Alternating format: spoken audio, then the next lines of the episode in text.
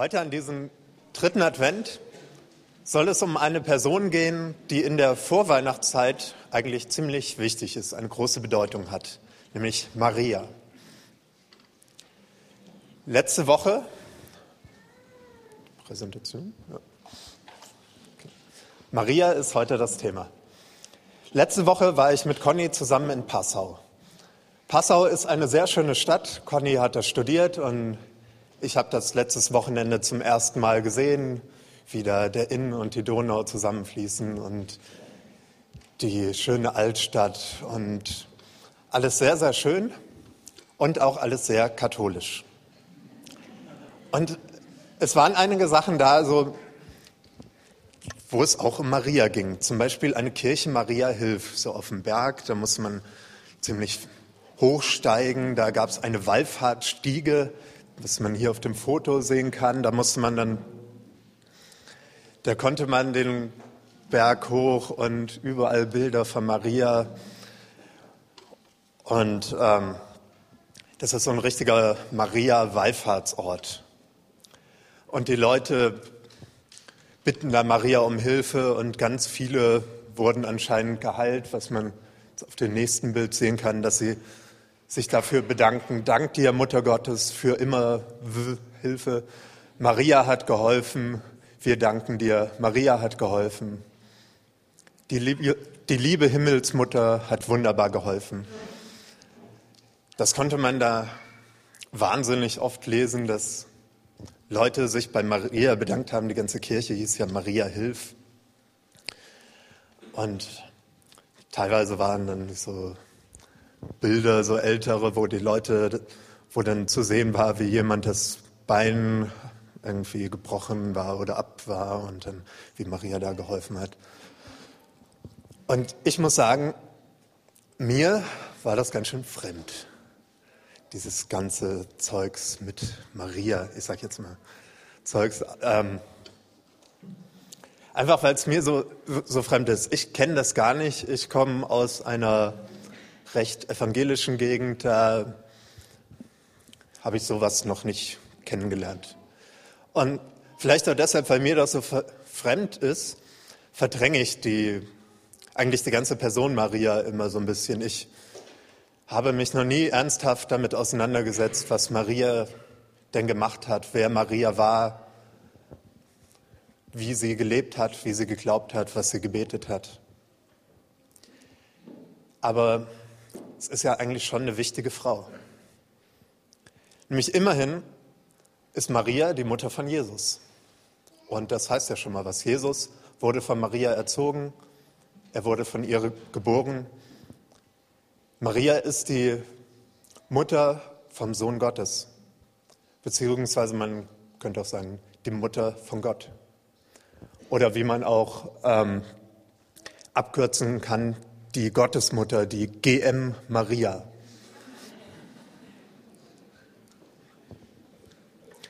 Auch dass man das abkürzen kann, war mir neu. Also ich habe einiges gelernt letzte Woche. Und dann, ich habe mich daraufhin die ganze Woche eigentlich mit Maria beschäftigt und habe noch mehr gelernt. Und ich denke, wir alle können was von Maria lernen. Sie ist eine faszinierende Persönlichkeit. Wenn wir ja, und ich will ein bisschen das anschauen, was so die vorweihnachtlichen Geschichten über Maria, was vor der Geburt von Jesus passiert ist. Also eine Sache, die wir über Maria wissen, ist, sie kommt aus Nazareth in Galiläa. Das ist ein kleines Städtchen, ein Dorf wahrscheinlich, eine unbedeutende Gegend. Und Maria ist verlobt, verlobt mit Josef. Und wenn man sich die Zeit damals anschaut und wie, wie das damals alles so lief, dann kann man davon ausgehen, dass Maria ziemlich jung war. Vielleicht so 13, 14, 15 Jahre alt. Haben wir hier irgendein Mädchen, was so 13, 14, 15 ist? Die Paula. Paula, könntest du einmal kurz nach vorne kommen? Du musst nichts Schlimmes machen.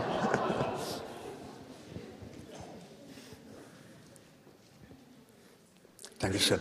Wie alt bist du? 13. Also, das ist Paula. Paula ist 13. Und schaut sie euch einfach mal an. Maria, Maria ist ungefähr so alt gewesen wie Paula jetzt. Also einfach mal, um sich das vorstellen zu können. Wir hören immer von Maria und auf vielen Bildern sieht sie ziemlich alt aus, aber sie war. Maria war jung, so wie Paula auch jung ist, ein Teenager. Vielen Dank. Du darfst dich wieder setzen.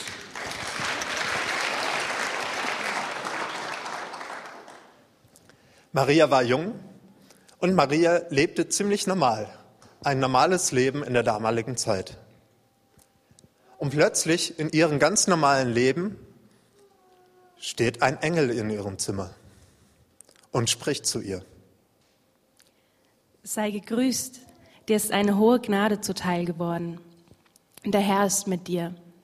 Du brauchst dich nicht zu fürchten, Maria, denn du hast Gnade bei Gott gefunden. Du wirst schwanger werden und einen Sohn zur Welt bringen. Dem sollst du den Namen Jesus geben. Er wird groß sein und wird Sohn des Höchsten genannt werden. Gott der Herr wird ihm den Thron seines Stammesvaters David geben. Er wird für immer über die Nachkommen Jakobs herrschen und seine Herrschaft wird niemals aufhören. Maria sitzt in ihrem Zimmer, sieht eine Gestalt und hört diese Worte. Da ist vieles ziemlich außergewöhnlich dran, an dem, was da geschehen ist. Oder manches auch zu gewöhnlich eigentlich. Nämlich der Ort, wo dieser Engel auftrat, das ist ein viel zu gewöhnlicher Ort. Ein noch nicht mal gewöhnlich, also äh, Galiläa, das war für die Juden damals das, was ganz weit weg war, das hinterste Eckchen auf dem Land, wo wirklich nichts los ist. Galiläa war auch nicht der Ort, der dafür bekannt war, dass Gott da am Wirken ist. Und Nazareth an sich hatte auch einen schlechten Ruf. Und dass ein Engel zu einem Mädchen kommt, einer jungen Frau, das war für die Juden damals auch absolut undenkbar. Schon allein die ersten Worte, die er sagt, sei gegrüßt, Schon das war untypisch und nicht normal für die Zeit. Nämlich, ich habe gelesen, dass Frauen damals teilweise gar nicht von den Männern gegrüßt wurden. Irgendein Rabbi hat das mal gesagt. Ja, Frauen grüßt man am besten gar nicht.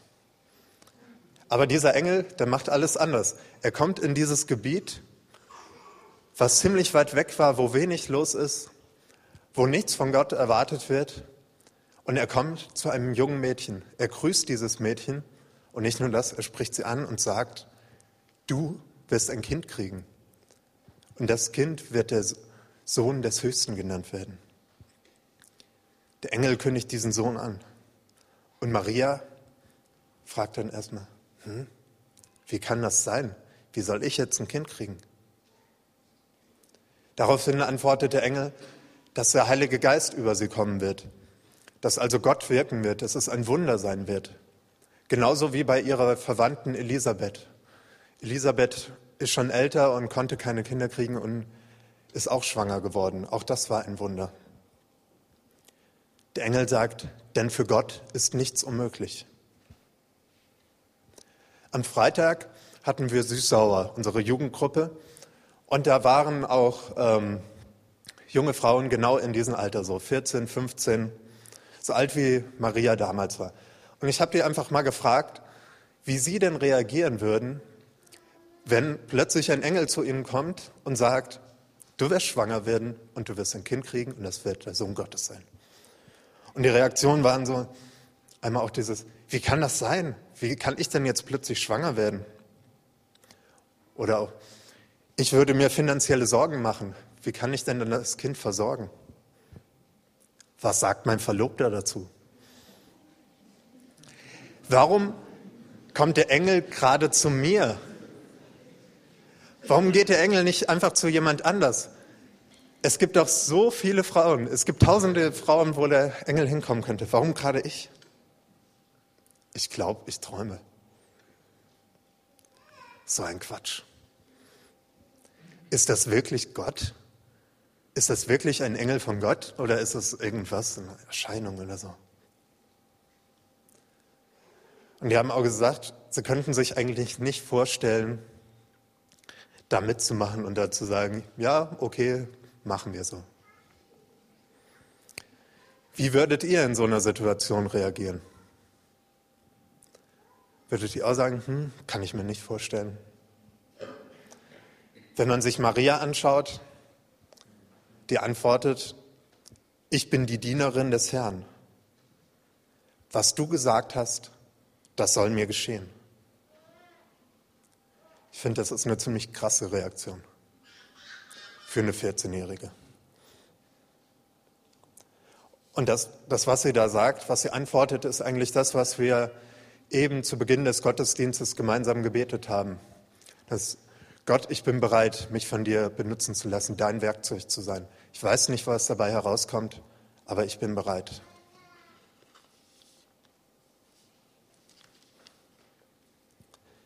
Nachdem Maria dann schwanger geworden ist, macht sie sich auf den Weg zu ihrer Verwandten Elisabeth.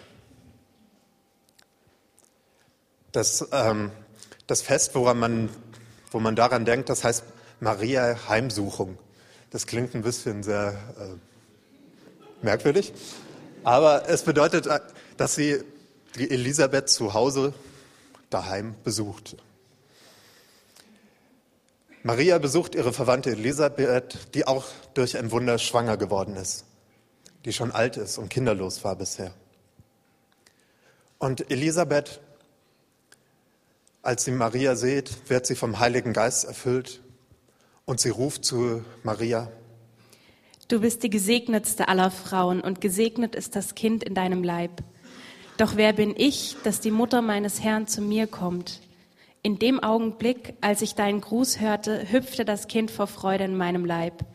Glücklich bist du zu preisen, weil du geglaubt hast. Denn was der Herr dir sagen ließ, wird sich erfüllen. Elisabeth bestätigt da durch den Heiligen Geist erfüllt das, was der Engel zu Maria schon gesagt hat. Und als Maria das hört und mit den vielen Gedanken im Hinterkopf reagiert sie und sagt, von ganzem Herzen preise ich den Herrn und mein Geist jubelt vor Freude über Gott, meinen Retter. Denn er hat mich, seine Dienerin, gnädig angesehen, eine geringe und unbedeutende Frau. Ja, man wird mich glücklich preisen, jetzt und in allen kommenden Generationen. Er, der Mächtige, hat Großes an mir getan. Sein Name ist heilig und von Generation zu Generation gilt sein Erbarmen denen, die sich ihm unterstellen. Mit starkem Arm hat er seine Macht bewiesen. Er hat die Winde, er hat die in alle Winde zerstreut, deren Gesinnung stolz und hochmütig ist. Er hat die Mächtigen vom Thron gestürzt und die Geringen emporgehoben. Den Hungrigen hat er die Hände mit Gutem gefüllt und die Reichen hat er mit leeren Händen fortgeschickt. Er hat sich seines Dieners, des Volkes Israel, angenommen, weil er sich an das erinnert, was er unseren Vorfahren zugesagt hatte, dass er nie aufhören werde, Abraham und seinen Nachkommen Erbarmen zu erweisen.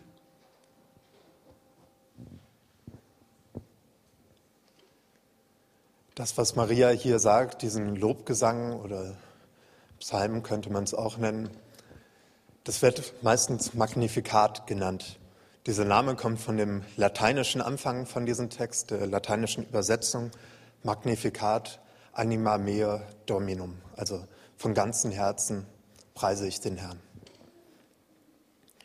Und wenn man sich, wenn man diesen Text liest und oder hört, dann merkt man, das sind nicht unbedingt nur die Worte einer 14- oder 13-Jährigen.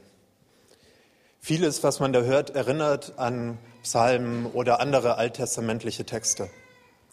Vor allem erinnert das an das Loblied der Hannah nach der Geburt ihres Sohnes Samuel. Auch das beginnt ähnlich. Da heißt es am Anfang, mein Herz ist voll Freude über den Herrn.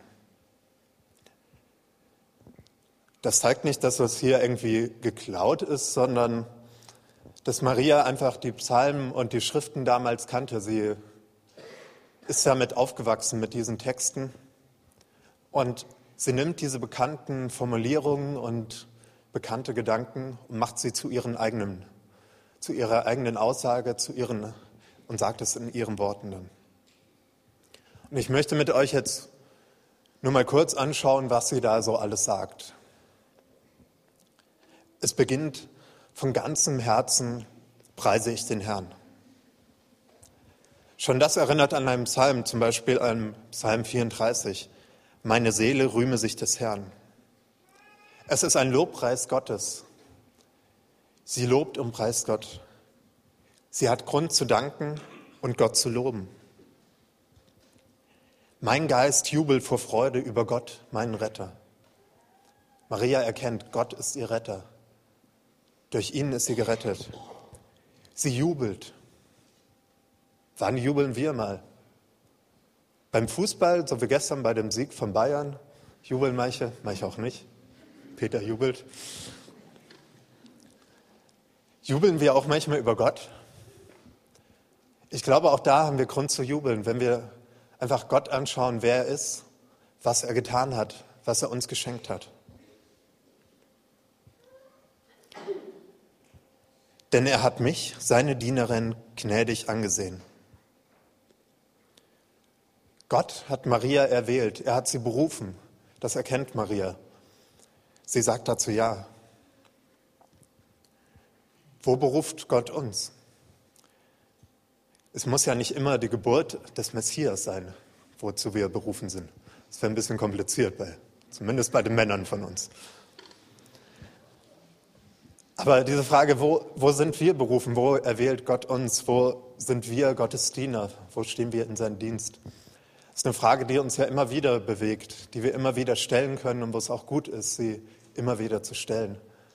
Wir stellen das als Gemeinde zusammen, wozu sind wir in dieser Stadt berufen, aber auch jeder Einzelne, jede Gruppe kann sich diese Frage stellen. Und vor einem Jahr hatten wir dazu ja auch die Predigtreihe zur Berufung.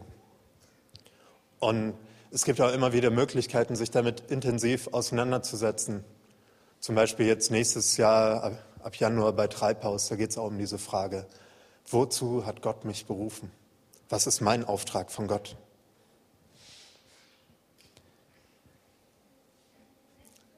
Er hat mich gnädig angesehen, eine geringe und unbedeutende Frau. Maria war unbedeutend. Maria war total normal.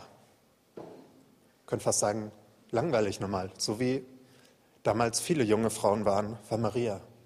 Aber sie war auch etwas ganz Besonderes, so wie jeder Einzelne was Besonderes ist. Maria war so normal, wie wir es auch sind. Auch wir sind normal und im Vergleich zu vielen sind wir gering und unbedeutend.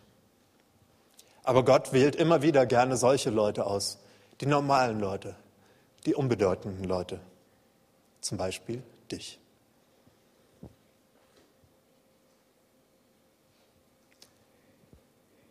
Man wird mich glücklich preisen, jetzt und in allen kommenden Generationen. Ja, wir erinnern uns an Maria, wir preisen sie glücklich. Das ist das, was wir hier jetzt machen. Er, der Mächtige, hat Großes an mir getan. Gott tut Großes an Maria. Wie auch schon vorher in der Geschichte Israels tut Gott Großes an einzelnen Leuten und an einem ganzen Volk. Und auch wir können das erkennen, dass Gott bei uns Großes tut. In unserem Leben, in unserer Gemeinde, in unserer Stadt. Und Maria hat den Mut, sich darauf einzulassen, auf dieses Große, was Gott mit ihr tun will. Sie vertraut darauf, dass Gott wirklich das machen wird, was er ihr gesagt hat. Dass Gott sein Wort hält und bei ihr bleibt. Hast du auch dieses Vertrauen?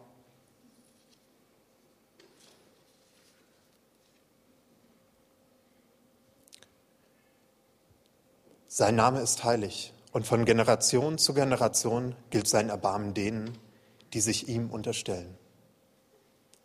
Das finde ich jetzt interessant. Bisher sprach Maria davon, was Gott an ihr getan hat, mit ihr getan hat, was mit ihr passiert ist. Und jetzt geht sie von diesem Persönlichen zu etwas ganz Allgemeinen. Und da frage ich mich, ob wir das auch machen. Also Geht es bei uns nicht meistens um uns, unsere Beziehung zu Gott, unsere Anliegen, die Anliegen von den Leuten in unserer direkten Umgebung? Schauen wir auch darauf, was Gott, wie Gott ist, was er, was er macht, was seine Eigenschaften sind? Preisen wir ihn dafür? Maria sagt hier, dass Gott heilig ist. Gott ist ein heiliger Gott, der von Generation zu Generation in der ganzen Geschichte von Anfang bis zum Ende am Wirken ist. Und Gott ist ein Gott, der barmherzig ist. Gott ist barmherzig zu allen Menschen, die ihn als Herrn anerkennen, die Ehrfurcht vor ihm haben. Und diese Barmherzigkeit zeigt sich dann besonders darin, dass Gott Jesus gesandt hat, dass Maria dieses Kind bekommen hat. Da wirkt auch Gott wieder durch Maria. Mit starken Armen hat er seine Macht bewiesen. Er hat die in alle Winde zerstreut, deren Gesinnung stolz und hochmütig ist. Er hat die Mächtigen vom Thron gestürzt und die Geringen emporgehoben. Gott wirkt. Gott wirkt mit Macht. Er ist der Herrscher. So wie es im Psalm 118 heißt, die Rechte des Herrn wirkt mit Macht. Gott ist der Herrscher dieser Welt. Er hat alles unter Kontrolle. Er baut sein Reich hier in dieser Welt. Und in diesem Reich ist manches umgekehrt. Manches dreht sich um. Stolze und Hochmütige werden zerstreut von Gott. Das erinnert mich an den Turmbau zu Babel, wo die Menschen stolz wurden und hochmütig. Sie wollten etwas Höheres errichten. Sie wollten so groß wie Gott sein. Und Gott zerstreut sie daraufhin. Es ist eine Umkehr der Machtverhältnisse in diesem Reich Gottes. Nicht wer hier auf der Welt die Macht hat und wer hier herrscht, ist im Reich Gottes ganz oben, sondern die Geringen, die, die Gott als Herrn anerkennen. Die sind oben im Reich Gottes. Den, Hungrig, den Hungrigen hat er die Hände mit Guten gefüllt und die Reichen hat er mit leeren Händen fortgeschickt. Da ist es wieder diese Umkehr der Macht und auch der Besitzverhältnisse. Gott hat ein sehr großes Herz, besonders für die Armen und Hungringe, für die Geringen. Und Jesus, der von Maria geboren wird, setzt dies fort. Jesus ist gekommen, den Armen eine frohe Botschaft zu bringen.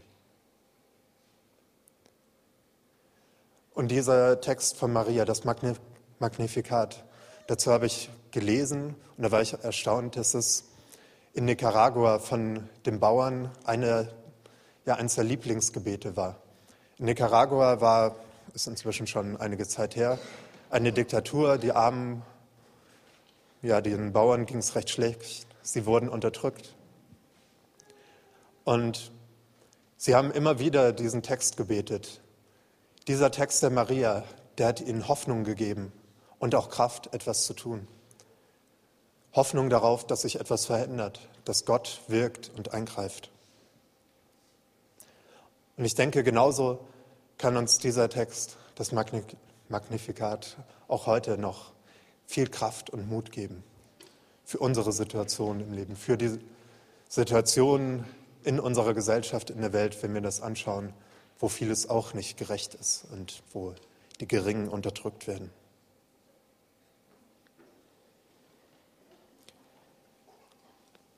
Er hat sich seines Dieners, des Volkes Israel, angenommen. Maria sieht hier, wie sich Gott seinem Volk annimmt, dem Volk Israel. Gott schenkt den lang ersehnten Retter, den Messias, auf den das Volk Israel schon so lange wartet. Der kommt durch Maria, durch das, was ihr angekündigt wurde. Und Maria hat auch diesen Blick dafür, dafür, was mit dem ganzen Volk geschieht. Weil Gott sich an das erinnerte, was er unserem Vorfahren zugesagt hatte, dass er nie aufhören werde, Abraham und seinen Nachkommen Erbarmen zu erweisen. Hier macht Maria einen Blick zurück, zurück zu ihrem Vorfahren, zu ihrem Volk. Maria erkennt, dass sie nicht eine einzelne Person ist, die so im luftleeren Raum ist, sondern dass sie ein Teil der Geschichte ist. Ein Teil einer ganz großen Geschichte, der Geschichte Gottes mit den Menschen, mit seinem Volk. Und sie erkennt auch, dass sie eine Rolle spielt in dieser Geschichte, sogar eine sehr entscheidende Rolle. Von welcher Geschichte sind wir ein Teil? Was ist die Geschichte, in der wir stehen, in der wir eine Rolle spielen? Wo sind unsere Wurzeln? Wo kommen wir her? Wo gehen wir hin? Also mir ist das oft gar nicht so bewusst. Ich mache mir selten über meine Geschichte Gedanken, also vielleicht noch über meine Eltern und Großeltern vielleicht auch noch, aber darüber hinaus, in was für eine Geschichte ich stehe und wir als, ja, als Kirche, in was für eine Geschichte wir stehen, darüber denke ich selten nach. Das finde ich immer wieder faszinierend, wenn ich mit dem Udo Aschoff spreche. Der kennt sich in der Kirchengeschichte so gut aus. Und er verbindet so oft Sachen, die heute passieren, mit der Kirchengeschichte, mit dem, was Gott schon getan hat in diesem Land mit der Kirche. Zum Beispiel hat er mir schon ein paar Mal erzählt, dass hier in diesem Haus, in dem wir uns gerade treffen, dass von hier mal eine Erweckung begann. Vor wie vielen Jahren war das, Udo? 1823 war hier eine Erweckung. Und ich finde das toll, wenn man sich das bewusst machen kann, dass wir hier nicht die Ersten sind, die hier mit Gott was erleben, sondern dass auch dieses Haus und diese Stadt eine Geschichte hat, eine Geschichte mit Gott.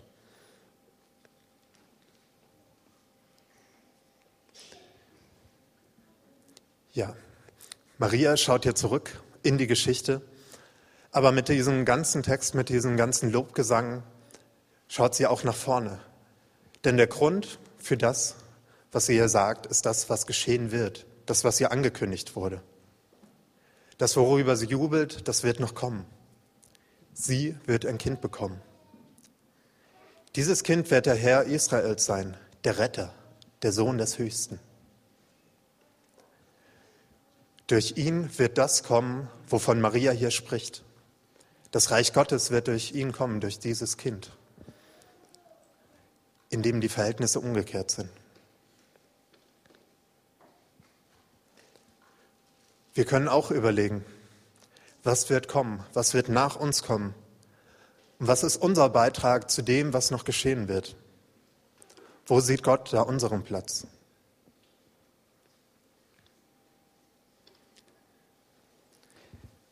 Ja, das waren ein paar Gedanken, die ich mir gemacht habe, als ich mich mit Maria beschäftigt habe, mit diesem Text, mit ihrem Lobgesang. Und ich denke, wir können da einiges von lernen und man könnte auch noch sich vieles genauer anschauen. Also mich hat es inspiriert, das einfach anzuschauen, wie Maria gedacht hat, was sie gebetet hat, wie sie sich gesehen hat. Und ich denke auch, dass wir einstimmen können in diesen Jubel, in diesen Lob Gottes. Das wollen wir gleich machen, indem wir dieses Magnifikat singen. Auf Latein werden wir es singen heute. Wir werden einfach in den Lob der Maria einstimmen, unseren Herrn, unseren Retter loben. Und danach geht es noch weiter. Danach werdet ihr Zeit haben, euren eigenen Lobgesang zu schreiben. Aber wie das genau funktioniert, erkläre ich nach dem Lied, was wir jetzt singen.